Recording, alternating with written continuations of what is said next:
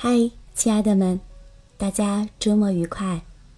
今天是个特别的日子——国际父亲节。在今天，你有为你的父亲送上你的节日祝福吗？好，接下来时间，在这个特殊的节日，我也为我的父亲写上了一篇文章，献给我最爱的父亲。父爱是沉默的。冰心曾经说：“父爱是沉默的。如果你感觉到了，那就不是父爱了。”今天是父亲节，提笔想写写我的父亲。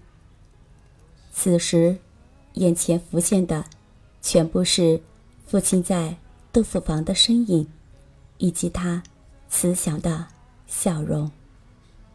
有一次，我问母亲：“您这辈子嫁给父亲最幸福的事情是什么？”母亲一脸幸福地说：“你爸爸从来没让我为钱操心。”简短的一句话，道出了母亲对父亲最佳的赞许。我家是做豆腐生意的，俗话说：“人生。”有三苦：撑船、打铁、做豆腐。在我印象中，父亲和母亲分工很明确，母亲主内，把我和弟弟照顾的事无巨细；父亲主外，在生意上打拼赚钱。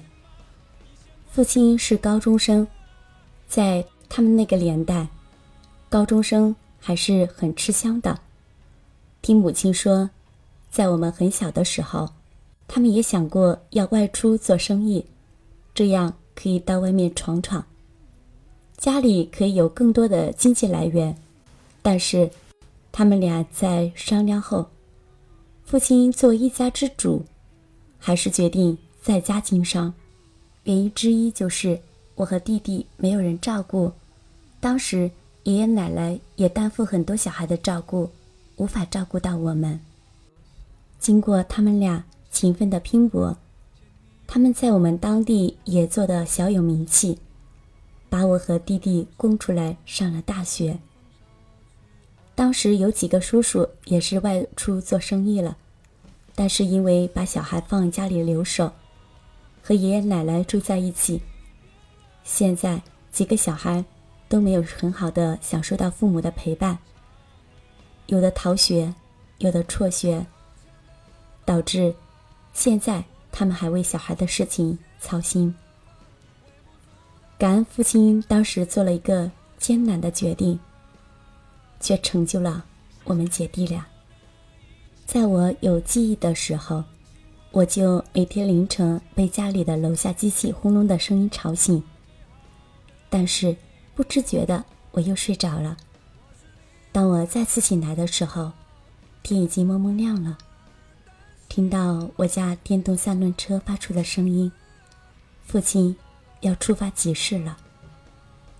在我印象中，父亲基本上坚持每天早上三点左右起床。如果遇到生意好，基本上一点就起床了。这样一坚持，就三十多年了。在我印象中，晚上回到家，总是能听到他唱《黄土高坡》，给我的感觉，他是那么的乐观，从来不觉得辛苦。在我开始能为家里做事了，放寒假和暑假也是家里生意最忙的时候，我记得非常清楚，那是进入冬天的三九天，外面的风呼呼的刮着。外面还下着大雪。父亲把我和弟弟叫起来煮香干，同时还要把香干用盒子一排一排的装起来，这样保证香干不能压在一起，保持美观。但是，又不能把马上新鲜出炉的香干就装好，必须要等香干冷却到硬，然后一块块的码起来。湖北的三九天不是一般的冷。当我把小手伸出来，触碰冰冷的香干，手指有种冷得穿心的感觉。我哭了，真的好冷，而且手也生了冻疮，真心觉得痛。这时，我看到豆腐房的父亲和母亲正热火朝天的磨豆腐，汗水已经打湿了他们的头发，他们的衣服也汗湿了。当我看到父亲把手毫不犹豫的放到冰冷的冷水里，拿出那些豆腐工具，我深刻的感觉到了赚钱的不容易。我心里暗暗下决心，我一定要好好读书，我再也不想过这样的生活。也许是自己对北方的冬天有种刻骨铭心的痛，所以我选择在广州定居了。父亲很少和我沟通。他一直用行动在引导我。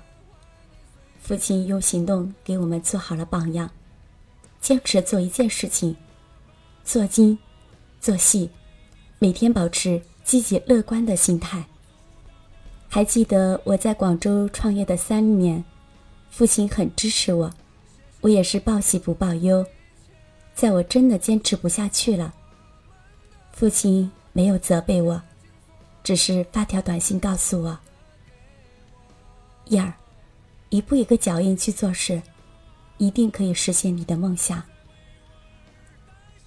当时看到短信，我的泪水流下来了。父亲对我的爱是沉默的，当时也是我最坚强的精神引导。他永远在我们背后，默默的支持我们。在父亲节来临之际，我。为我的父亲送上最美好的祝福，爸，我爱你，我爱您和妈妈，我一定会做你们骄傲的女儿。好的，亲爱的们，文章就分享到这里，这也是我自己写给我的父亲的。如果你也有文字想要表达，请今天晚上。来到我们的直播间，和我们一起来诉说你的父亲。祝天下所有的父亲们节日快乐！总是向你索取，却不曾说谢谢你。直到长大以后，才懂得你不容易。每次离开，总是装作轻松的样子，微笑着说回去吧，转身泪湿眼底。多想和从前一样，牵你温暖手掌，可是你不在我身旁，托清风捎去安康。时光是。